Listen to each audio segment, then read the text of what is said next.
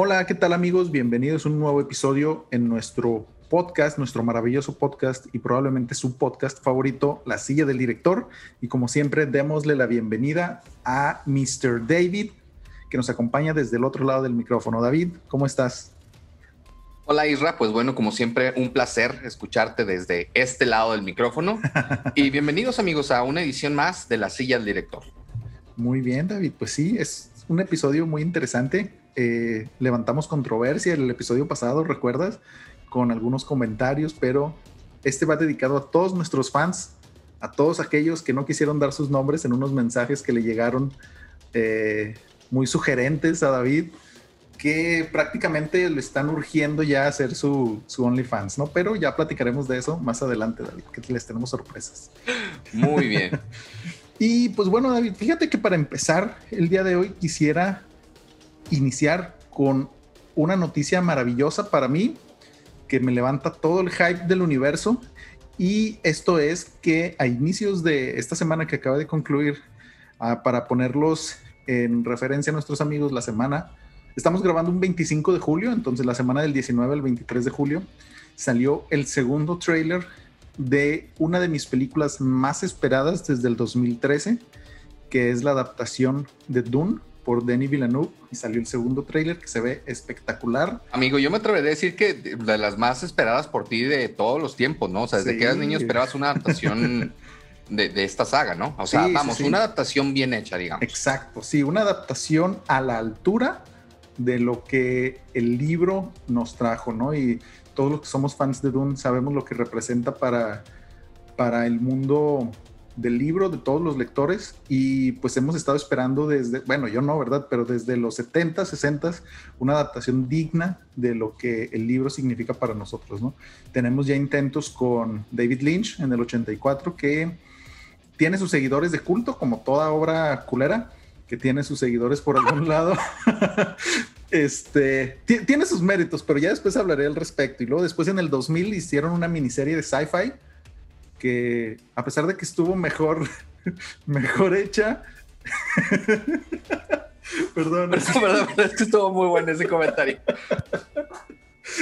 Esta serie de sci-fi, a pesar de que tenía las mejores intenciones, sabemos que el presupuesto no, no les ayudó mucho. Y ahora, eh, esta, esta película que se va a estrenar, esperemos, en octubre del 2021, eh, la vienen cocinando desde el 2013.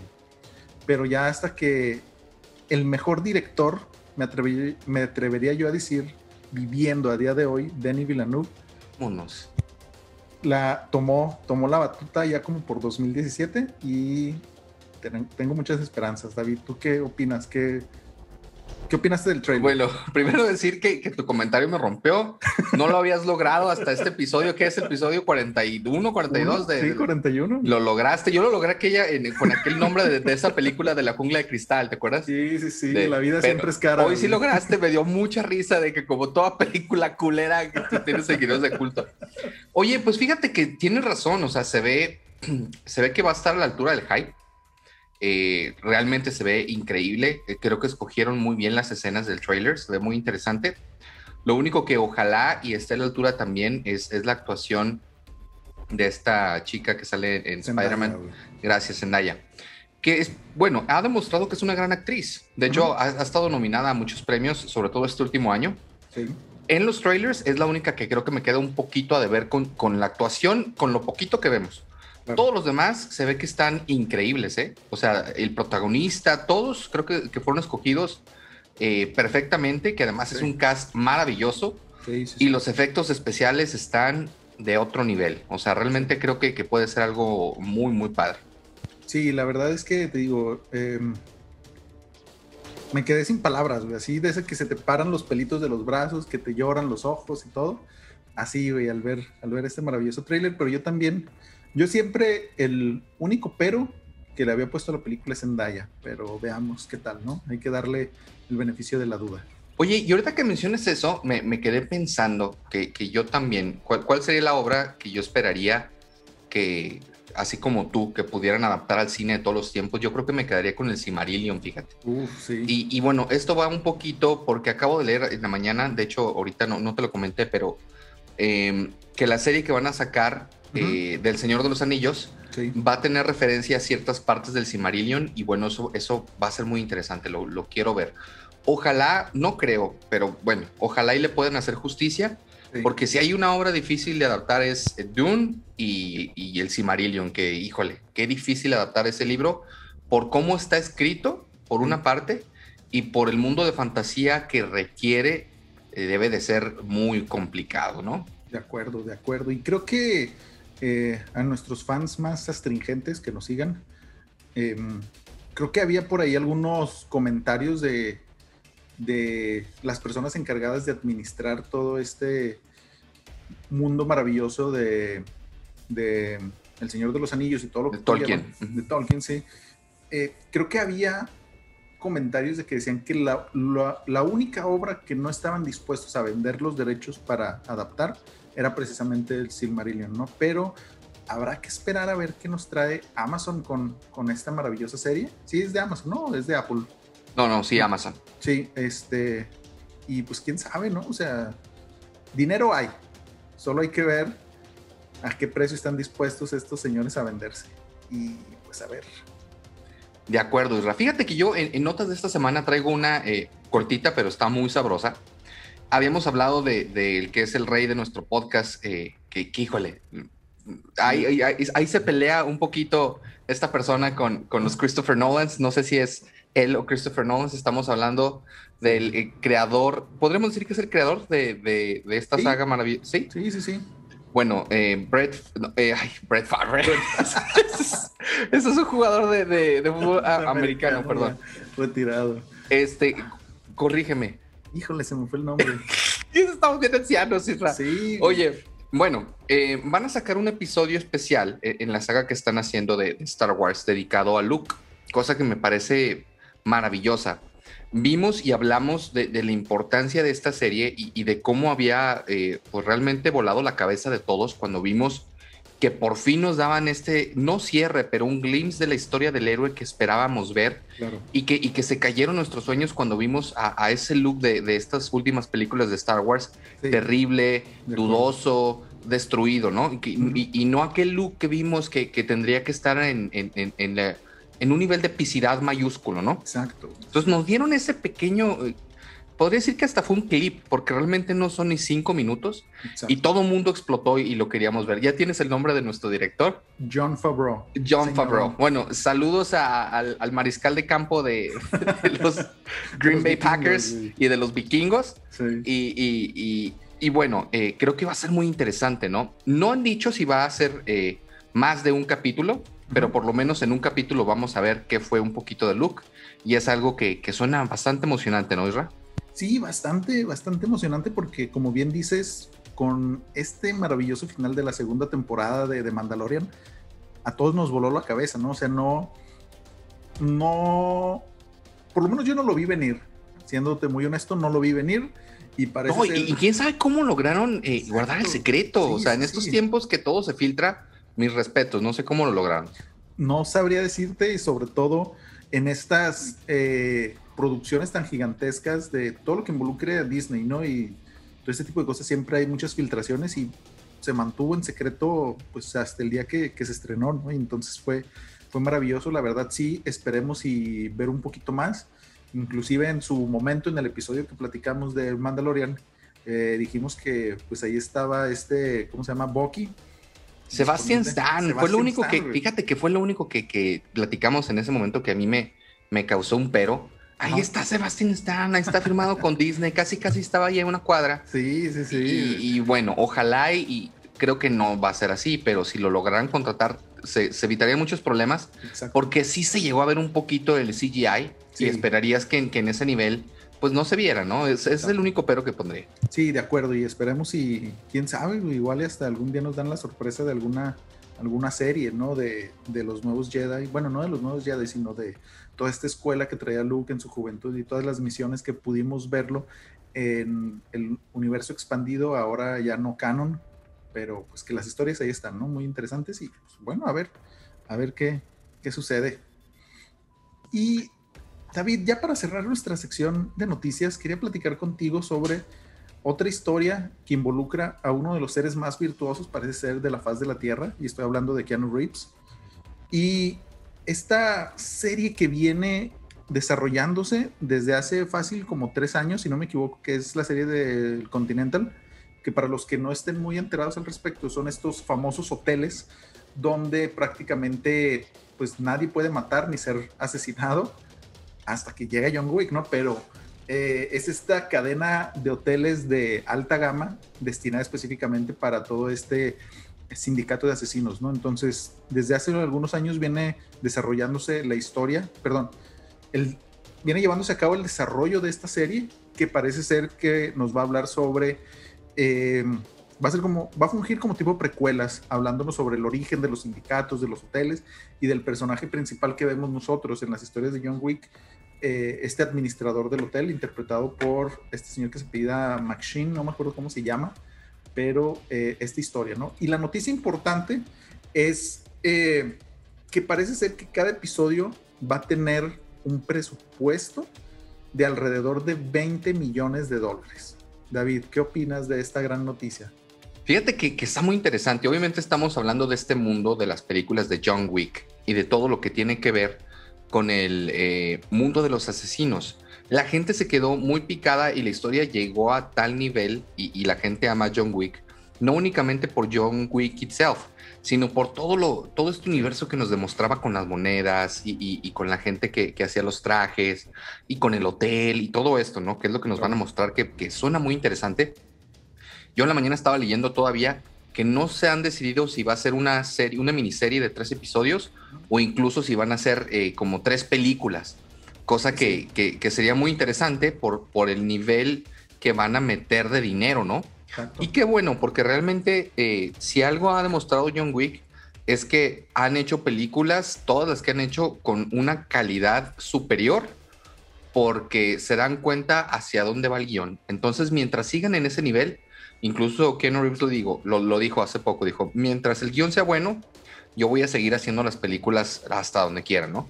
Y creo que esa es la clave, ¿no? Porque es, bien difícil escribir esos guiones porque está justo a la mitad de lo que es ser un superhéroe y, abajito de lo que es ser Toreto, ¿no? Entonces, que, no, o sea, llegar a ese nivel a la, a la media es bien complicado porque si se pasan, pues ya se va a volver Toreto, ¿no? Y que ya puede ir al espacio y que puede saltar a 200 millas por hora y no, no le pasa nada. Y acá todavía están en el nivel en que crees que las cosas que pasan con John Wick son posibles, ¿no? Que es lo que le gusta a la gente, o sea, eh, que recibe cuchillazo, pero en una zona donde no lo va a matar, etcétera. Entonces creo que, creo que eh, es algo muy esperado, por lo menos por mí, y creo que va a ser algo muy interesante. Sí, sí, completamente de acuerdo y pues no nos queda más que esperar un poco más a ver qué sucede con esta historia. Y pues bueno, David, sin más preámbulos, pasemos a qué nos traes a la silla el día de hoy. Fíjate que hoy te voy a hablar de una saga que es de mis sagas favoritas de, videojuegos y la que sin duda le ha dado más dinero a Camcom. Les voy a hablar de una pequeña serie que, está en, Netflix que se llama Resident Evil Oscuridad Infinita. Y antes de, leer la reseña que les traigo, eh, tengo, tengo sentimientos encontrados, Isra, porque la gente que, le ha invertido los juegos, yo eh, he jugado todos, incluso hubo uno en primera persona también que, pues, estaba interesante, ¿no? obviamente nada que ver con, la saga. Y, los personajes que nos mostraron, y sobre todo la primera parte, me atrevería a decir los videojuegos, porque hubo una segunda parte donde, donde digamos que, fue un juego más de acción que de zombies, ¿no? Pero los primeros eh, tres juegos fueron muy buenos y, ahorita están rescatando, hace poco terminé con mis amigos la, última saga que sacaron, también fue buena, eh, pero están otra vez como que tratando de construir la franquicia, ¿no? ¿A qué voy con todo esto? Eh, sí nos quedan a deber, fíjate, o sea, a, la gente que nos gusta el mundo de Resident Evil, lo que nos han dado a, la pantalla chica y a la pantalla grande, ha quedado mucho a deber. Por ahí sacaron un par de películas hace algunos años este, de animación. Fueron buenas, pero fueron muy cortitas, historias muy pequeñitas. Y, bueno, todos sabemos qué pasó con la película de Resident Evil, ¿no? Que es, es, curioso, porque era una película que disfrutabas con palomitas porque era una mamarrada. O sea, la verdad, todo el mundo iba, iba a ver las payasadas que iban a sacar en esas películas, pero no tenía nada que ver con el canon eh, realmente del videojuego, ¿no? Sí, sí, sí. Vamos a ver qué nos entrega Netflix eh, dentro de poco con su live action, que, que esperemos y sea bueno, porque bueno, tienen esta fascinación de cambiarle el color a los personajes, lo van a hacer otra vez aquí con Wesker, pero mientras la historia sea buena, se los voy a perdonar. Y ahora sí les voy a leer un poquito la reseña y después me interesa saber qué, qué opinas, ¿no? Ok.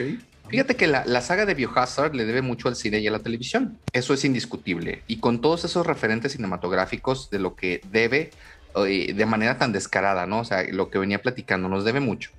Resident Evil Oscuridad Infinita, la miniserie producida por la propia Camcom para Netflix, no hereda lo suficiente de la obra de Romero, Emmerich, Craven o Carpenter. Y eso juega muy en su contra. Dicho lo cual, acierta al saber y encajar y encontrar su propio sitio del universo Resident Evil. O sea, creo que eso fue muy, algo muy positivo, que encontró su nicho, ¿no? Es decir, todo el mundo identifica como que las sagas de zombies diferentes y aquí también es, es, logró tener su propio nicho, su propio mercado. Oscuridad Infinita palidece en comparación con los videojuegos y su premisa queda muy compactada frente a las series de acción y thrillers con los que busca medirse. Eso no nos quita eh, de, que disfrutemos de estos cuatro nuevos episodios de 25 minutos que te obligan a medir mucho las escenas de acción y las pausas para generar algo más que tensión ante lo desconocido. Sobre, sobre todo si se quieren introducir elementos esenciales de una saga que siempre ha girado en torno a retorcidos experimentos, ¿no? O sea, siempre la saga ha girado, la verdad, en cuestión a lo que nos ha entregado Umbrella. Además de salir mal, suelen derivar en situaciones de absoluto descontrol, violencia explícita y finalmente destrucción a gran escala. Son, eh, digamos que es, es la base de, de, lo que es Resident Evil, ¿no?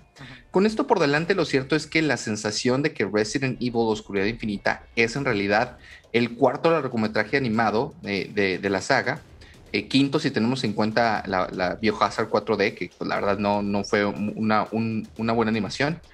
Y pese a esto no es malo ni debería serlo, se acaba condicionando la mayor flaqueza de la serie, que es un ritmo irregular a, al servicio de una trama que le cuesta mucho despegar y, y, y, realmente conectar con nosotros, ¿no?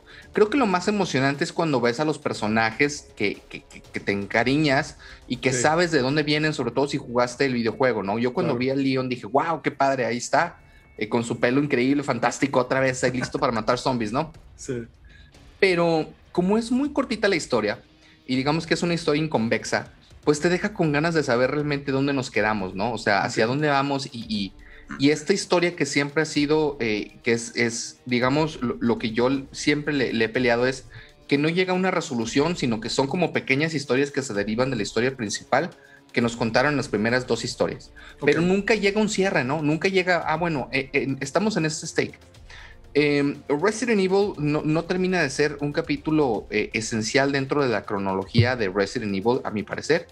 Y eso que el propio presidente de los Estados Unidos es uno de los protagonistas de esta historia, ¿no? Obviamente es un, es un protagonista secundario. Eh, vemos a una Claire temeraria, pero igual eh, pa, pa, parece que es un, una eh, persona Diferente. secundaria, okay. cuando obviamente siempre ha sido de las principales. Y, y bueno, este a los fans de la saga, como su servidor, se la recomiendo. Seguramente se van a emocionar como yo me emocioné. Mi crítica va más en, en, en, en, favor de no hacer una historia realmente interesante y que nos den más de cuatro capítulos, ¿no? O sea, en ese sentido, mejor hubieran hecho una película, como ya lo han hecho, y, y, y, lo hubiéramos entendido. Si nos quedan a deber, le doy un 2.8, casi 3 precisamente por eso, ¿no? Porque no nos vende nada nuevo. La animación, evidentemente, es muy buena, uh -huh. pero creo que nos pudieron haber dado muchísimo más, sobre todo si hablamos de una de las sagas, sino la saga más importante de Capcom. Y ahora sí, Ra, ¿qué opinas? Mira, yo lo más que conozco de Resident Evil son, creo que los primeros tres juegos y las ocho películas que llevan, no sé cuántas son, pero igual, o sea, por lo mismo que tú dices de haber o sea, vas con el morbo, ¿no? De a ver qué fregaderas se van a inventar el día de hoy. Y sí, o sea, nunca decepcionan, güey. Cada, cada, cada entrega van superando. Es como, es precisamente el rápido y furioso de los zombies. Güey. O sea, cada película van sacando cosas más ridículas y más over the top. Sí, al final esta señora ya tenía telequinesis y volaba y, no, y era una cosa increíble. Sí, sí, sí. Entonces, eh, más que nada yo las veía con eso. Y las... Mmm, películas animadas no las he visto, la verdad, pero eh, esta serie más o menos, o sea, sí se relaciona de alguna manera con los juegos o en qué espacio temporal la acomodarías tú. Eh, sí, fíjate que sí se relaciona. Y te digo, los que son fans de la serie van a entender perfectamente eh, ubicada en qué tiempo está. El problema, creo yo, es que no nos ofrece nada nuevo, ¿me explico? O sea, realmente aquí no se juega nada. De acuerdo. Y en una, una, franquicia tan importante como Resident Evil, ver algo en lo que sabes que realmente no se juegan absolutamente nada, pues te queda mucho de ver, ¿sabes? O sea, dices, bueno, pues o sea, al final no va a pasar nada. Claro. Y ahí es donde, donde tienes que poner los stakes más altos para que también la gente se emocione, ¿no? Y para que digas, híjole, le pasó esto, se murió este personaje, van para acá. Aquí no, aquí sabes que va a ser una historia que inicia aquí y que va a cerrar eh, el mismo círculo, ¿no? Entonces, creo que ahí es donde, donde me dejan de ver mucho. No, pues este, así que ya saben, amigos, si tenemos fans de Resident Evil que nos estén escuchando, pues. Sí, mira, véanla y, déjenos sus comentarios este, en nuestras redes sociales, porque yo, yo soy un muy fan y quedo un poquito dolido en el sentido que creo que pudo haber sido más. Es buena, ¿eh? O sea, tengo amigos, lo he comentado, que, que, les han, que le ha gustado, sí, por supuesto, pero siento que es eh, cuando sacan una cosa de un personaje que nunca saca nada, pues eso es mejor a nada, ¿me explico? Pero creo que pudieron haber hecho mucho más. y ahora sí, replatícanos, ¿qué nos traes como primer plato a la silla? Mira, David, te traigo una serie que no sé cómo definirla, porque es un poco extraña, ¿no? Pero eh, parece ser que el día de hoy a mí por lo menos no está patrocinando Amazon Prime, aunque no es así, por favor patrocínenos, porque les quiero hablar de una serie que se llama Them, en español, Ellos. ¿Sí? No sé si has escuchado hablar de esta serie, David, si te ha parecido así en recomendaciones o algo, pero... No, eh, no todavía no lo he escuchado, pero bueno, se escucha muy interesante. Mira, es, es, es interesante y ahí te va el porqué. Esta historia es creada por un güey que se llama Little Marvin, que según él ha estado en la industria como por 20 años, yo nunca lo había escuchado en mi vida y estuve buscando y creo que tiene como dos créditos de actuación entre 2001 y 2017. Nada, nada remarcable, ¿no? Eh, y es producida por eh, una actriz que se llama Lina White que es uno de los personajes principales de la maravillosa serie Master of None, donde también tiene créditos como escritora y productora. Entonces aquí esto es lo que está interesante, ¿no? Y Little Marvin, en algunas entrevistas para el lanzamiento de esta serie, que salió alrededor de abril de este año, eh, nos comentaba que él empezó a tomar inspiración para escribir esta serie debido a ciertos eventos recientes, entre comillas, dígase del 2016 para acá, casualmente cuando Donald Trump llegó a la Casa Blanca, donde eh, los ataques a la comunidad afroamericana en diferentes partes de Estados Unidos empezaron a intensificar, ¿no? Y este, básicamente en eso se basa un poquito su serie. Eh, lo interesante es que tiene varios directores interesantes, digámoslo así, ¿no? Como Ty West, que tiene trabajos principalmente en algunas películas de terror, como hay una que se llama La Casa del Diablo del 2009 una antología de películas de terror, bueno, de películas como de cortos, mejor dicho, de terror que se llama VHS, está muy interesante. También él ha dirigido una, un episodio de la serie del exorcista y trabajó en una serie que tú trajiste a la silla que creo que se llamaba Historias del Loop o algo así, eh, también de Amazon Prime, ¿no? Tales from the Loop, buenísima, buenísima. Vean amigos, por favor. Y también otro actor muy importante que participa en esta serie es un, un güey que se llama Craig William, McNeil. Y este güey dirige uno de los dos episodios más perturbadores de la, de la serie, ¿no? Y ha participado previamente en series como Castle Rock, que también tiene este enfoque como de terror, eh, de Twilight Zone, que también es así como que terror eh, extraño, pero en la nueva versión, ¿no? En la, la, que está haciendo Jordan Peele. Y también otra película de terror que se llama The Boy. Y me resulta muy extraño y que estos dos personajes que tienen eh, algunos de los episodios más perturbadores, como diría Dross, sean blancos. No sé si esté hecho con esa intención, pero ahorita te voy a explicar el por qué. Los actores, eh, voy a mencionar cuatro, que es principalmente donde se, se desenvuelve la, la, historia. Uno de ellos es Deborah Ayorind, no sé si lo pronuncié bien, que interpreta a Loki Emory. Esta actriz principalmente la conocemos y más reciente por haber participado en la película de Harriet, que estuvo nominada al Oscar. También sale Luke Cage y una que se llama Viaje de Chicas, eh, también con todo el elenco afroamericano, ¿no? También tenemos a Ashley Thomas como Henry Emory, que él ha participado en películas, perdón, en series como 24, Brotherhood y Black Mirror. Estas dos personas eh, son padre y madre respectivamente de eh, la familia en la que se enfoca esta historia, ¿no? Y también algunas de las caras más conocidas dentro de esta serie está una de las hijas de ellos que se llama Shahadi Wright, que interpreta a Ruby Lee Emory.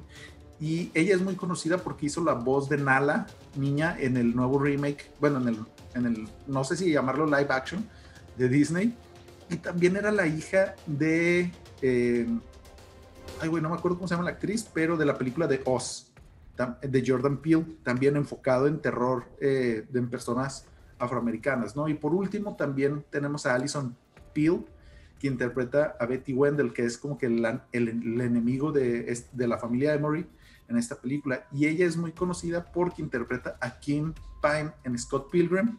También sale en Snowpiercer y Hail Caesar de los hermanos Cohen, ¿no? Después de esta pequeña introducción, te voy a platicar un poquito sobre el argumento, que está un poquito denso el asunto, ¿no? Esta serie nos cuenta la historia de la familia Emory, quienes a mediados de la década de los 50 abandonan el aún racista Carolina del Norte rumbo a California, luego de afrontar un tormentoso pasado y en búsqueda de nuevos aires y mejorar su vida. Gracias a que Henry Emory, el padre, eh, recibe una oferta de trabajo para una empresa aeronáutica muy importante en California. Dejan atrás su pasado, su historia de un territorio que añoraba la época del esclavismo o de la esclavitud legal y donde la gente de color seguía siendo altamente segregada y hasta odiada, ¿no? Para poder llegar al estado más progre jamás existente y sin un claro racismo. O eso es lo que ellos creían. Llegan a East Compton un suburbio donde hasta hace poco estaba prohibida la venta de propiedades a la gente de color, por lo que todos los vecinos de los Emory son tan blancos y privilegiados como el mismísimo Ben Shapiro o cualquier Karen promedio que podemos encontrar en YouTube, ¿no? Los Emory tienen que afrontar... Comentario cultísimo, ¿eh? Si no saben quién es Ben Shapiro, investiguenlo, comentario cultísimo, muy bien. Búsquenlo, búsquenlo, sí, sí, sí. Este, aparte de eso, Em, ah, perdón, no me equivoqué. Los Emory llegan a, afrontar su nueva vida tanto en la escuela como en el trabajo y en su hogar, todos ellos rodeados por el estigma de su color de piel que los ponía en esa situación, ¿no? En un entorno 100% blanco y no menos racista de lo que habían dejado en Carolina del Norte, y bastante lejos de algo de lo que pudieran llamar como familia. Aparte de eso, les agregamos los fantasmas que los acosan, tanto en el interior como en el exterior, entre comillas, el regreso de, em, del señor Emory de la Segunda Guerra Mundial, la pérdida de un bebé y quizá algo más arraigado a esta nueva casa en la que, en la que consideraban que pudiera ser su salvación, sin sospechar que realmente pudiera ser la perdición de toda la familia. ¿no? Y ahora la pregunta es, ¿estarán los Emory perdiendo la razón por todo el estrés que estos personajes sacados de esposas desesperadas les hacen sufrir? ¿O es algo más allá sobre el plano terrenal? David, ¿qué te parece esta pequeña introducción sobre... Wow, oye, pues súper bien, se escucha bastante interesante. Después yo, he tenido un poquito de problemas que no creo que lo he comentado en un par de ocasiones eh, con, Jordan Peele, porque nos entregó una película fantástica que me gustó mucho, pero luego eh, creo que se quedó encajonado en lo mismo. Es decir, todas las películas que ha sacado han tenido que ver y, mucho de la serie, porque soy fan de, de la serie, tiene que ver con esta crítica social, ¿no? No es que esté mal, pero si lo haces siempre y de cepa, pues ya llega un momento en el que te aburres, ¿no? Porque, ¿Por qué lo digo? Porque es bien difícil si la historia no está bien escrita, conectar con una historia con la que no puedes entender, me explico. Es decir, es como si hicieran una película de, cómo hemos sufrido los mexicanos eh, por la corrupción, por decirte un ejemplo, ¿no? Y siempre hablas de lo mismo, pues a lo mejor va a ser muy difícil conectar para las personas de Noruega, porque pues no saben, nunca han vivido, nunca han sentido lo que es eso, ¿me explico? Exacto. Entonces, eh, eh, en ese sentido, ojalá y Jordan pueda cambiar un poquito. Creo que en esta serie lo que tú, lo que tú nos platicas rompe un poquito con ese esquema. Es decir, sí, siento que me, que puede, enganchar con la serie, porque a pesar que tiene la crítica social, lo que nos cuenta suena bastante interesante, ¿no? Es que fíjate. Eh, quiero saber incluso dónde va, la, voy a, la voy a ver. Sí, fíjate, esta serie, como les comentaba, está en Amazon Prime. Eh, la pueden ver, están, son 10 capítulos, están todos disponibles ya al día de hoy. Y, fíjate que mm, yo creo que lo que tú comentas va un poquito, eh, esta serie sí te da un poco esa vibra, esa combinación entre Get Out y tal vez algo como tipo American Horror Story, ¿no? Donde esta historia que involucra a ciertas personas se van eh, mezclando de cierta manera y te da esta vibra ligera a Get Out también. Pero yo creo que lo que lo diferencia a lo que está haciendo Jordan Peele, perdón, Jordan Peterson, no, Jordan Peele es... Comentario cultísimo número dos. Si usted no sabe quién es Jordan Peterson, Investíguelo, por favor. Justo, justo lo iba a poner también ahí como, o sea, como este blanco privilegiado, pero dije, no, con Ben Shapiro está más que... Por cierto, amigos, estamos conscientes que nosotros somos blancos privilegiados, ¿eh? Y que vivimos dentro de nuestro privilegio, sí. Obviamente lo que sabemos y lo que conocemos, pues es parte de la realidad intrínseca de cada uno de nosotros, ¿no? Disculpen, me vi muy Diego Rosarín. Por favor, continúa con tu crítica. Sí, o sea, la, la diferencia, creo yo, aquí es que esta serie no se siente tan woke, ¿no? O sea, tan así tan aventado a la cara porque eh, mucho de lo que está haciendo Jordan Peele es así tal cual, ¿no? Es así de, eh, a pesar de que estamos en 2021 tristemente y que sigue existiendo este racismo y segregación de manera impresionante en Estados Unidos, a pesar de que California sigue siendo el estado más woke y progre de todo el universo, parece ser esta historia no lo siento tan así y más que nada es porque, o sea, está situada en los 50, donde todavía en teoría pudieras entender más esta situación, ¿no? Y no tanto en el 2021, donde pues ya realmente no debería de, darse algo similar. Entonces, como que es, es esa pequeña posición eh, situacional donde se da este, este asunto, pero eh, lo que a mí me gusta mucho de esto es que te empiezan a mezclar temas de racismo, bueno, te iba a decir actual, de los 50 y un tema mm, ligeramente sobrenatural, pero que no te dejan muy claramente, estar, o no, no hay una línea clara para saber si realmente es algo sobrenatural o es algo que ellos mismos, por esta gran situación de estrés que te decía, están empezando a alucinar cosas y todo esto, ¿no? Pero, tiene un desenlace muy interesante que no voy a revelar porque tiene unos episodios que son como de, de flashbacks donde te van contando un poquito más de lo que han vivido los Emory para llevarlos a esta situación de estrés eh, asfixiante, ¿no? Y aparte, otro flashback, que estos son los dos episodios así más densos, creo yo, donde te cuentan la historia del lugar donde están viviendo, allá por los 1800 y garra. Entonces, todo esto le da un contexto. lo vendiste de manera espectacular, Irra. Yo ya te lo compré y yo creo que mañana voy a empezar a ver la serie. ¿Me repites el nombre, por favor? Se llama, la encuentras como Them o Ellos. Y a esta serie yo le daría cuatro Christopher Nolans de cinco. Oye, se ve súper antojable ¿eh? y un sólido cuatro, o sea, está súper bien. Amigos, no se la pierdan y no dejen de, por favor comentarnos qué es lo que opinan de las series que les recomendamos para saber qué tipo de línea quieren que sigamos. Oye, y antes de pasar a mi siguiente película, me, quedó mucho el comentario que me dijiste que, que el director de Dune te parecía el mejor director vivo. Él está por encima, fíjate de quién te voy a decir, digo, a lo mejor puede que cambies tu voto de aquel gran director de No se aceptan devoluciones, Eugenio Derbez. ¿Sí crees que él esté por encima de él? Mira, con este comentario voy a resolver ese, eso. No tenemos un Denis Villeneuve en nuestro esquema de calificación. Entonces, obviamente, Eugenio Derbez. Uf. Eugenio Derbez tiene su o sea que cuando, cuando lleguemos a esa película soñada por todos nosotros, o sea, la crema de la película, el ciudadano Kane de nuestros tiempos, no les vamos a dar Christopher Nolan, le vamos a dar un David Villeneuve. ¿Estamos de acuerdo? O sea, para cuando lo digas, explote en las redes sociales o cuando yo lo diga. Perfecto, me gusta, me gusta, me gusta, me agrada, excelente. Oye, Ra, fíjate que te voy a hablar de una película que yo había recomendado porque me parecía muy interesante. Hace algunos episodios yo les platicaba que Netflix iba a sacar una serie de tres películas que iban a estar conectadas entre sí eh, de terror. Terror entre comillas, porque estamos hablando que esta historia la, escribió R.L. Stein. Es muy conocido por hacer aquellas eh, adaptaciones que hicieron después en Nickelodeon eh, de, estas series de, de, temas a la oscuridad, de Goosebumps, etcétera. Ah, es, me refiero a la línea, ¿no? Esa es la línea que manejaba Stein. Entonces, digamos que, era, que es un terror un poquito más para adolescentes. Entonces yo estaba muy emocionado de ver qué es lo que iban a hacer y creo que, que lograron muchas cosas muy interesantes y, creo que les quedaron eh, varias áreas de oportunidad interesantes, pero bueno, les voy a hablar un poquito de, de, esta película La calle del terror, ¿no? Em, durante el mes de junio se han ido estrenando las tres películas basadas en los libros del ya mencionado R.L. Stein, formando así la trilogía de La calle del terror. Esta es una nueva propuesta original de Netflix, la cual nos ha hecho estar pendientes de cómo acabaría la historia de la bruja Sarah Fear y Shadyside, ¿no? Que es donde se lleva a cabo eh, esta historia.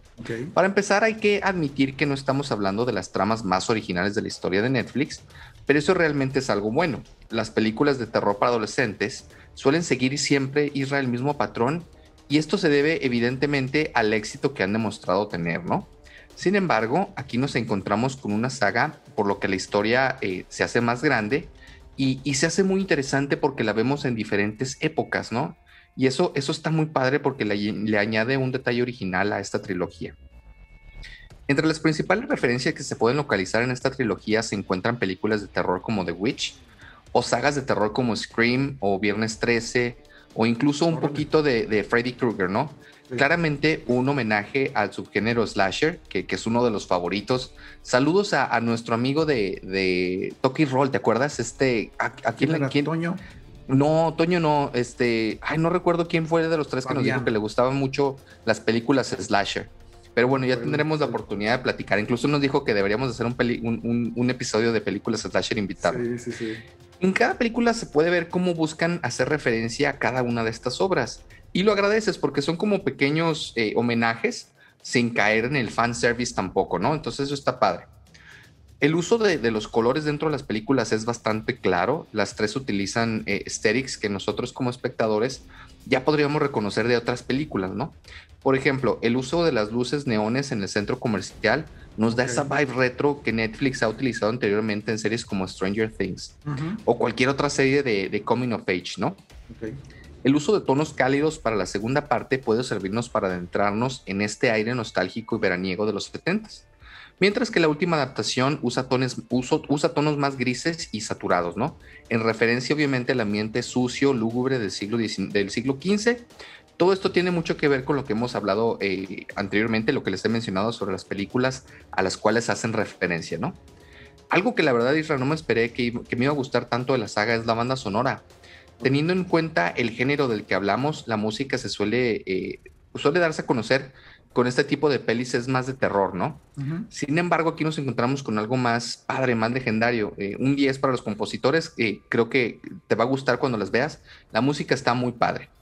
El elenco, al igual que los personajes, es juvenil y bastante sorprendente, a excepción del actor que interpreta al hermano de nuestra protagonista, el cual resulta de lo más irritante para mí. le falta, o sea, no, no cae mal, pero claramente, pues los otros actores juveniles lo hacen, lo hacen muy bien, ¿no? Ha sido un gusto volver a ver a, Sadie Sink haciendo un personaje del estilo Max, más o menos, en, Stranger Things. Si ustedes no saben de quién estoy hablando, estoy hablando exactamente de Max. Eh, ¿Se acuerdan la güerita que salió al final de la serie de Stranger Things? Bueno, ella. la última temporada. Exactamente, ella es la que sale aquí y, y, da mucho gusto volverla a ver. Y a su compañero de reparto, Maya Hawk, que también obviamente estamos hablando de la hija de... De, Ethan Hawke. De Ethan Hawke, sí. Y... Ay, güey. Uma Thurman. Uma Thurman, sí. Ajá. Em, en el futuro de este universo es incierto, pero da la sensación que esto no ha acabado, ¿no? Al final, de hecho, te dan por ahí un easter egg de, que puede eh, seguir la historia, ¿no? Netflix ha conseguido mucho éxito en estas tres películas y, y, es muy probable que continúen. De la historia les voy a hablar muy en general, porque hacer tres películas tomaría muchísimo tiempo, pero tienen que ver con que en un pueblo, digamos que, se divide en dos, ¿no? Algo similar a lo que a los amigos que nos escuchan en otras partes del mundo. Nosotros vivimos en la comarca lagunera y digamos que se divide en tres partes. La más grande, que es Torreón, que es donde, donde hay más dinero, y después tenemos Gómez, que es, eh, que es una ciudad eh, grande, pero no tan grande como Torreón. Y al final tenemos Lerdo, que es una ciudad más pequeñita. Pues bueno, date cuenta que en esta historia, eh, supongamos que está Torreón y, Gómez, ¿no? Gómez siendo este lado oscuro, triste, que, no tiene dinero y que le falta todo siempre, ¿no? Ojo amigos, estamos hablando únicamente en un universo hipotético, no estoy diciendo que, esto sea verdad.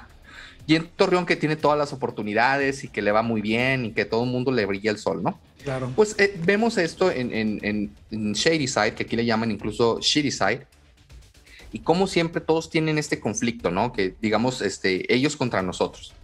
Y la historia te cuenta que todo tiene que ver con una bruja, que es la que, digamos, eh, maldijo al pueblo, ¿no? Okay. Los eventos van sucediendo y aparece nuestro primer slasher.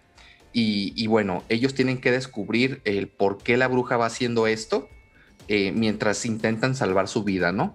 La historia está dividida en tres partes, en tres películas en tres diferentes épocas del tiempo, digamos 1994, que aunque ya fue hace mucho, digamos que es la más nueva, nos vamos a los años 70 y nos vamos a la época victoriana, ¿no?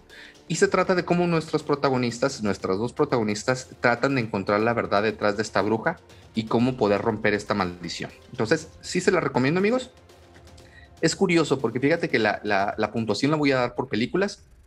La película número uno le doy tres Christopher Nolans una película sólida, entretenida y al ser algo fresco, pues te agrada, ¿no?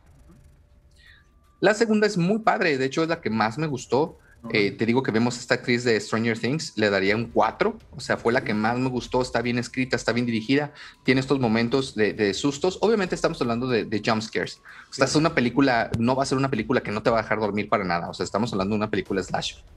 Y la última le doy un 2, fíjate. O sea, la película en sí, lo que muestra de, la época victoriana es muy aburrido, no me gustó, está muy predecible, mal. Pero la última parte, que es la que cierra la saga, me parece muy buena. En conclusión, creo que es una buena trilogía, creo que el experimento funciona. A, todas a todos nosotros que nos gustan eh, los slashers, un saludo a mi amigo Cobo que, platicaba con él y él dice, a mí me gustó mucho porque hace mucho no veía eh, este, digamos, mundo slasher traído la vida desde algo original. Entonces, tienen razón en ese sentido. A la saga en general, yo le voy a dar un 3.5, que es ah, algo sólido, sin llegar a ser excelente. Creo que tiene áreas de oportunidad. Y creo que la principal área de oportunidad, por lo menos para mí, es que te venden la historia de dos jovencitas que están enamoradas y que no, eh, que el amor prohibido, como en la canción de Selena, eh, que, espero que luego ya nos eh, digas de la nueva serie de Selena, este no, no se pudo controlar, no, no se pudo, todo mundo está en contra de ella, ¿no? A través del tiempo y del espacio, y, precisamente porque su amor no se podía, por eso es que pasó todo esto. Eso me, parece, me pareció un poquito soso, o sea, me hubiera gustado más que realmente la historia de la bruja hubiera tenido que ver con con algo diferente, con algo un poquito más, digamos, lo oscuro dentro de este universo que manejan. Eh, pero digamos que esos son los puntos malos, ¿no? Los puntos buenos ya hablé de ellos, eh, son, los actores son buenos, eh, se ve el valor de producción, hasta parece una película de Amazon.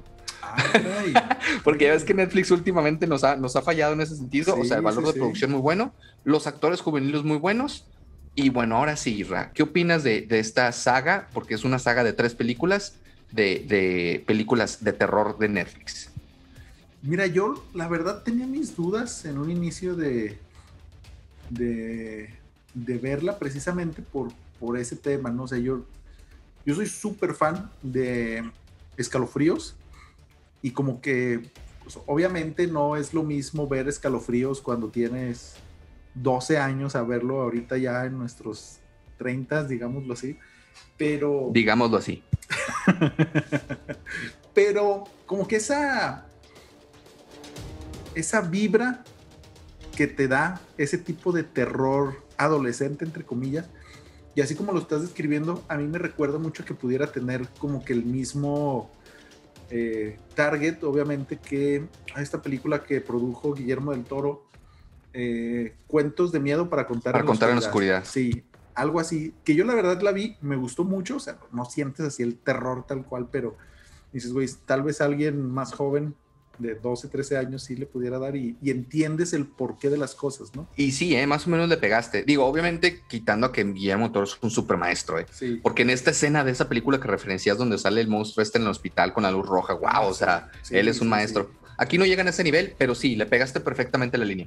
Sí, entonces eh, me parece interesante. La verdad, eh, yo las he visto porque, si no me equivoco, estabas comentando que salieron durante todo el mes, ¿no? O sea, no las estrenaron sí, al mismo tiempo. Fíjate que, me gustó eso, ¿eh? Ahora que lo comentas, porque te, dieron a entender en todos los trailers de que ibas a haber una continuación, entonces te lanzaban una, o sea, fue la gran apuesta de Netflix en el verano y les funcionó. O sea, lanzaban una, una semana y luego esperaban y luego en la siguiente semana lanzaban a dos y luego una semana y lanzaron a tres. Entonces fue, fue una idea bastante buena, como idea y como concepto ahí sí le doy un 5 de 5, o sea, eh, wow. Sí, sí, completamente de acuerdo. Eh, digo, yo estaba esperándome a que salieran las tres para verlas pues lo más seguido que se pudiera, ¿no? Y ahora que comentas eso, o sea, que le das un, en promedio un 3, eh, yo creo que sí me voy a animar a verlas porque sí tiene cosas interesantes, tiene eh, actores y actrices que creo que pueden ser prometedores, que pueden aportar mucho en un futuro no muy lejano y que ya los hemos visto haciendo cosas interesantes en Stranger Things, ¿no? Principalmente. Entonces me, me, me agrada ese tema y pues sí, le, vamos a dar una, una revisión próximamente. Excelente, verla pronto. ¿eh? Oye, y ahora sí se viene el momento sabroso. Hoy cerramos con, con, una, con una película fuerte, no sé cuál sea, pero en este momento tú nos vas a hablar. ¿Y con qué cerramos la silla el día de hoy? Mira, sí, eh, es una apuesta muy fuerte esto que, y probablemente va a causar también controversia como de lo que hablé la semana pasada, pero no puedo empezar sin antes hacerte una pequeña pregunta, David. A ver, David, ya tienes que atinarle alguna. Esta te la voy a poner bien fácil. y no, no, no estés sufriendo. ¿Qué tienen en común el mago de Oz, el síndrome del impostor y los tres reyes? Me refiero al rey león, el rey en el norte de Game of Thrones y Ray Bradbury. ¿Me estás hablando del ídolo de Juárez, Juan Gabriel? Estoy hablando de su versión inglesa. Sí, le tenía que pegar a una. Sí, y esto, para los que no entiendan, voy a hablar de esta maravillosa película que se llama Rocketman.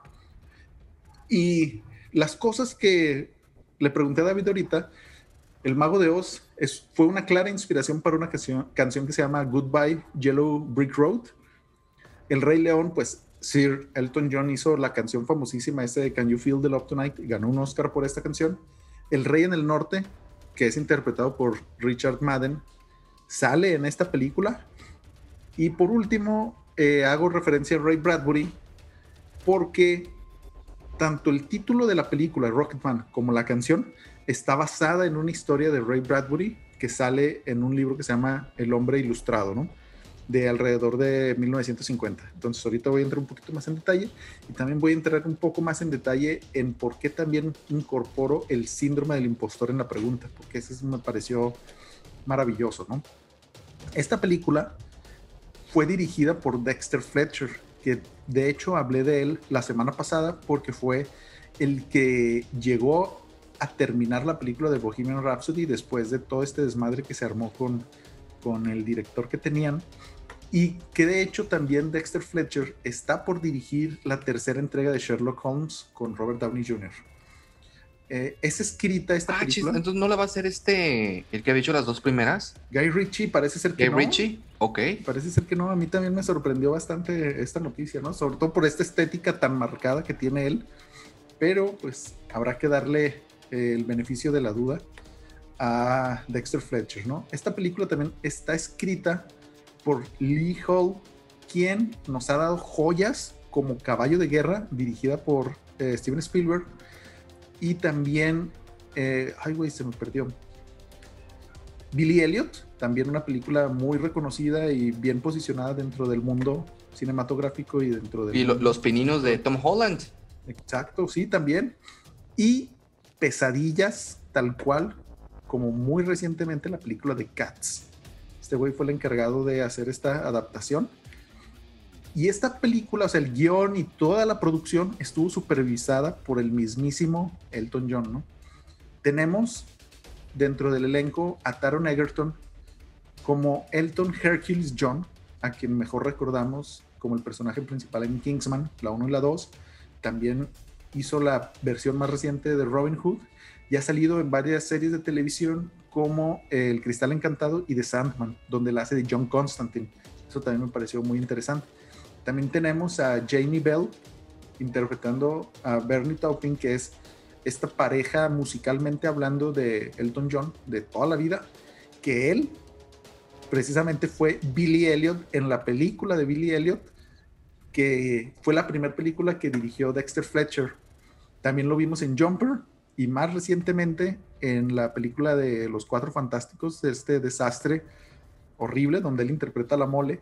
Y lo hemos visto también colaborar con gente tan importante como Steven Spielberg en Tintín y con, no sé si te suena una película que se llama Nymphomaniac de, ay güey, se me fue el nombre, un güey también que lo corrieron de Cannes por sus comentarios eh, un poquito nazis, ¿no?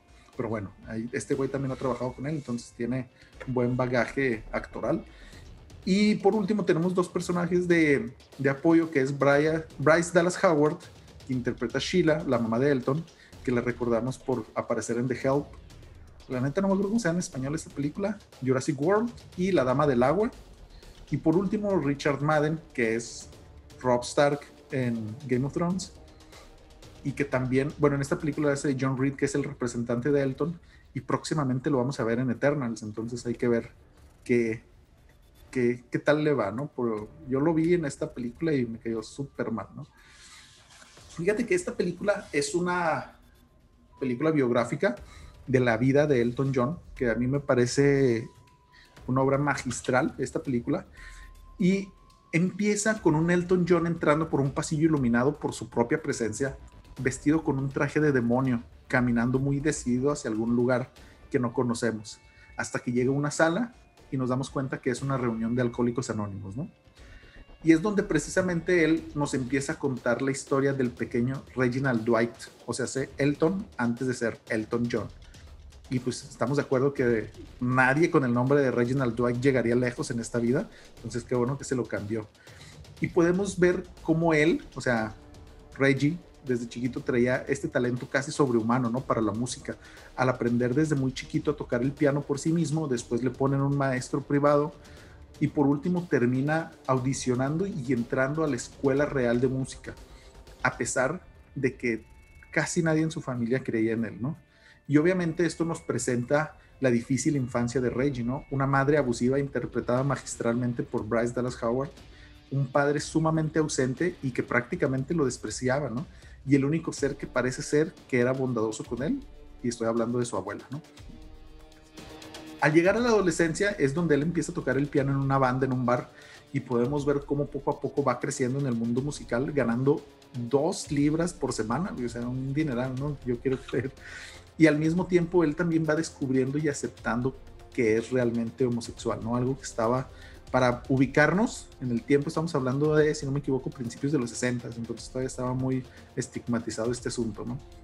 Y aquí es donde mediante Ray Williams, que fue, él era el manager, perdón, de una disquera, conoce a Bernie Taupin, su más grande amigo y más longevo colaborador, con quien ha trabajado como letrista por más de 50 años, ¿no? Y que nos ha dado prácticamente todas las joyas que conocemos de este maravilloso ser, maravilloso músico, Sir Elton John, ¿no?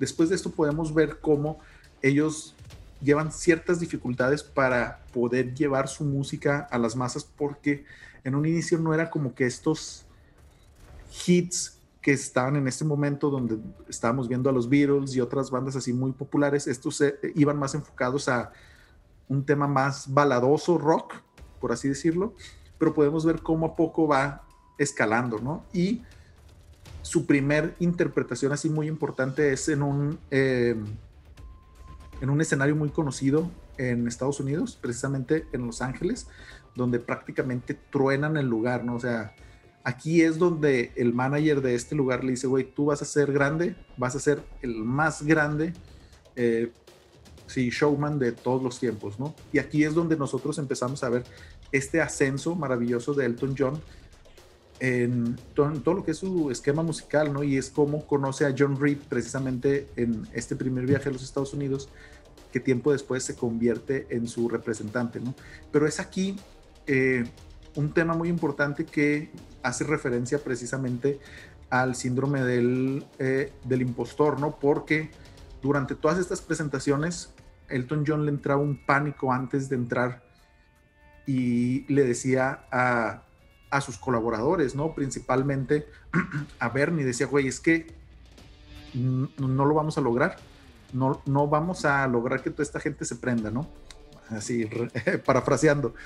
Y es donde yo creo que uno de los puntos importantes y una de las razones por las cuales esta amistad ha durado tanto es porque Jamie siempre fue como que, perdón, Bernie siempre fue como que el más calmado y le decía, güey, tú calmado, todo, todo va a salir adelante. El, earth grounded, dicen los gringos, ¿no? O sea, que tiene los pies siempre sobre la tierra y que lo trata de situar. Sí, sí. Y entonces, durante esta película podemos ir viendo cómo la fama, el éxito musical y el dinero va llegando así a borbotones a la vida del Elton John, ¿no?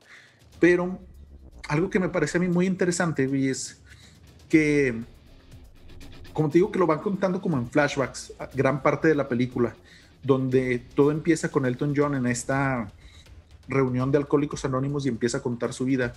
Y me, no sé, yo creo que sí lo quisieron hacer así. Te digo que llega con este disfraz de diablo rojo así súper eh, pues bueno, Super Elton. No, no, sé, no sé cómo describir ese, ese tipo de. Amigos de, aquí, haz de cuenta Juanga así con sus lentejuelas rojas, así loquísima, pero malévola. Sí, sí, sí, sí, haz de cuenta. Y podemos ir viendo conforme va avanzando la película cómo él se empieza a quitar el disfraz. Y al último lo terminamos de ver como lo que es, ¿no? Este ser humano tan perturbado con tantas tantas heridas internas que lo llevan a ser lo que es en ese momento y escribir esta maravillosa música que se te mete hasta el alma. Y pues bueno, vamos viendo cómo avanza la historia hasta que se cierra este loop, ¿no? Donde ya casi al final llega este Bernie, ya en los, a, finales de los 80, principios de los 90, llega a verlo al centro este de, ¿cómo se llama? Tipo oceánica, eh, bueno, pues Oceánica, ya pues saben, o sea, centro de alcohólicos anónimos pues, de rehabilitación, de rehab. Sí, el centro de rehabilitación llega y platican y aquí es donde se cierra ese ciclo, ¿no? De, de, la historia y empieza a partir de ahí y cierra con una maravillosa interpretación de, de esta canción que es de mis favoritas, de I'm Still Standing. Y prácticamente aquí termina. David, si has tenido oportunidad de ver esta película, ¿qué opinión tienes al respecto? Oye, fíjate que no. Eh, esta película salió y, yo soy muy fan de ir al cine. No la pude ver, se me pasó. Entonces estaba esperando un momento adecuado para verla. He leído mucho de ella porque el actor se me hace uno de los más infravalorados. Sí, Creo que su actuación eh, fue, fue incluso lo, nominaron al Oscar. Y, y, dicen que fue una gran actuación. Muero por verla. Pero antes de seguir con mi pequeña crítica, y quiero corregirte, Kirra, porque tú dijiste, nadie llamado Dwight ha llegado a ser grande, ¿no? Y yo, yo recuerdo a una persona que se llamaba Dwight Kurt Schrute III, que empezó como vendedor, después fue asistente del gerente regional de la empresa y terminó siendo el gerente en la gran serie The Office. Dwight Schrute. Spoilers para quien no ha visto The Office. Oye, no, volviendo, a la crítica, eh, siento que, que, esta película lograron eh, por fin hacer una biografía eh, muy bien contada, ¿no? Porque platicabas incluso la semana pasada que no te gustaba lo que hicieron con Queen, porque lo que hacían era hacer un link entre las canciones importantes para contarnos una historia muy, muy en general, no de Queen, sino de, del cantante, ¿no? Entonces realmente no fue de Queen la película. y esta película sí logra meterse e, interiorizar a lo que es Elton John y, separar a, la persona del músico, a la persona del homosexual, a la persona del escritor, a la persona del ser. Y, eso se me hace muy, muy interesante, ¿no? Que, al final todos somos personas que somos exitosas, pero que a la vez tenemos demonios internos y que todos tenemos miedo en hacer cosas y que tenemos eh, cosas que no nos gustan, etcétera. Entonces creo que es un gran mensaje, ¿no?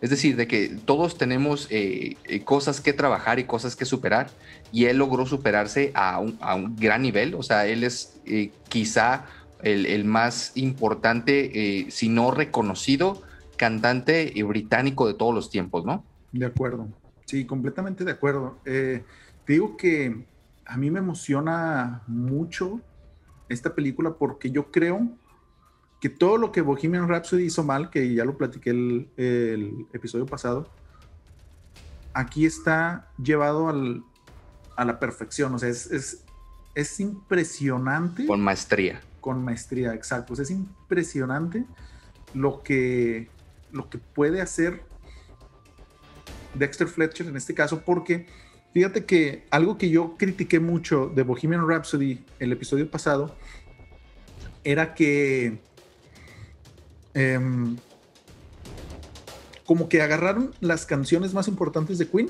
y luego vieron de qué manera llenar eh, esta historia, ¿no? Y aquí cada una de las canciones, porque es una mezcla muy rara entre una biopic convencional y un musical, pero digo, yo no esperaría menos de una persona como Elton John. Y digo, me parece muy acertado esto porque te van mezclando las canciones con ciertos pasajes de la vida de Elton. Entonces, lo que significan para él en ese momento, a pesar de que él, pues obviamente cuando te están contando su vida de niño, tal vez no conocía estas canciones porque hay que recalcar que Elton John escribe la música de sus canciones principalmente y Bernie es el que hace las letras, ¿no? Entonces no tenía probablemente mucha, mucha relación al respecto. Pero el, el tema que te digo que a mí me parece fabuloso es esta combinación, eh, eh, algo onírico diría yo, entre lo o sea, la parte musical de la historia de la película y la parte de la vida de, de Elton John, ¿no? Sobre todo porque em, yo creo firmemente, y es algo que también me gusta mucho aquí, que a diferencia de Bohemian Rhapsody, Elton John no le huye a lo que había realmente en él. O sea, toca sus puntos más bajos y sus puntos más altos y todos estos demonios que lo atormentaron durante toda su vida. O él mismo reconoce eh, en esta escena inicial donde entra él como demonio vestido, que tiene problemas con el alcohol, con las drogas, cualquier tipo de droga, con el sexo, problemas de ira y todos los problemas que alguien puede tener los tiene Elton John, salvo el del dinero probablemente. Pero, eh, y podemos ir viendo cómo se explora cada uno de ellos a lo largo de la película, o sea, llevándolo así una vorágine entre los ochentas donde prácticamente Elton John no sabía ni en dónde estaba parado, ¿no? O sea, se levanta un día y de que dónde estoy. Le dicen, ah, estás en tu casa de Los Ángeles. Y el güey de que, ay, cabrón. Y luego pasa otra escena así extraña y pum, ya despierta en un avión sin saber a dónde va ni nada de eso, ¿no? Entonces, yo creo que aquí Dexter Fletcher, al tomar este, esta, esta temática de un mundo de excesos y prácticamente combinándolo con un musical, yo creo que no podía verse mejor representado la vida de Elton John en algo tan bizarro como esto, ¿no? Y yo tengo que aclarar y doy muchas gracias a mi amada señora esposa, porque yo previamente a esta película yo no conocía mucho de Elton John, salvo la canción de eh, El Rey León, pero eh, prácticamente era lo que, lo que yo sabía, ¿no? Y Fanny, mi esposa, que le mando un saludo, porque después dice que dice que no le mando saludos. Eh, no, le, es súper fan. Entonces yo la neta fui a verla porque ella me dijo, vamos a verla. Y salí completamente fascinado, ¿no?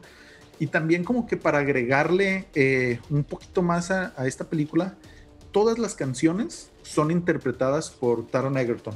Todas, o sea, no hay como en Bohemian Rhapsody que hacen esta combinación donde Rami Malek canta. Muy, a lo, muy a lo Luis Miguel la serie. Ándale, exacto. O sea, que el, que canta es este Diego Boneta, ¿no? Está bien, eso, eso me parece muy bien. Sí, o sea, obviamente se nota que no es este, así tal cual el, el bozarrón que se carga Elton John, pero me parece una maravillosa película, 100% recomendada. Dura dos horas con un minuto, pero no lo sientes, o sea, te lo juro que no lo sientes. Y, Oye, ¿y cuánto le das, Isra? Yo sí le doy 4.5 Christopher Nolan. De ¡Oh! De los más altos de, que hemos visto en, los últimos programas. Oye, pues muy interesante. Yo sí tengo muchas ganas de, verla. Déjame la veo y luego te platico qué es, qué es lo que siento de este film, ¿no? Que, repito, dicen que la actuación de, de, esta joven ya no promesa, porque ya tiene muchas películas y una nominación al Oscar, no tiene desperdicio, ¿no? Sí, completamente de acuerdo y este 100% recomendable. La verdad es que sí estuvo muy, muy, muy interesante eh, toda la película. Y yo sí creo que, fíjate que tristemente, y es un pedo que yo tengo muy serio, o sea, Yo decía, güey, si le dieron el Oscar a Rami Malek por interpretar a, o sea, no por interpretar, sino por copiar todo lo que es, todo lo que fue, perdón, Freddie Mercury, este güey lo tenía todavía mucho más que merecido. Porque sí, o sea, se lo lleva, se lo lleva de calles, ¿no? Obviamente también yo creo que uno de los problemas que tuvo esta película es que se estrenó muy pronto, o sea, muy temprano en el año, no sé cómo decirlo, o sea, a principios del año. Sí, en el año de los Oscars, donde toman las películas, ¿no? Que fue lo que le pasó a James McAvoy, por ejemplo, cuando hizo esta excelente interpretación de muchos personajes y que todo el mundo dijimos, yo incluido, ¿por qué demonios no está por lo menos nominado? Entró muy temprano en, la selección de las películas de los Oscars, ¿no? Que ojalá ya platicamos de eso, que tienen que cambiar muchas cosas porque la neta la están cagando, amigos. Así es, pero bueno, pues esa es mi reseña, se la recomiendo a todo el mundo, ¿no? Oh, excelente, Isra. Pues bueno, un programa creo que muy divertido, así, así lo, lo, clasificaría el día de hoy.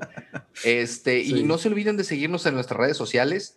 Si ustedes tienen algún tema o alguna película o alguna eh, situación del mundo pop, del mundo geek que quieran que platiquemos en la silla, pónganlos en nuestras redes sociales y por supuesto que lo vamos a tomar en cuenta. Muchísimas gracias por el programa el día de hoy y yo me despido. Chao. Nos vemos amigos, síganos en nuestro Instagram, la silla del director del podcast, y nos seguimos viendo en el próximo episodio. Hasta luego. Espérame.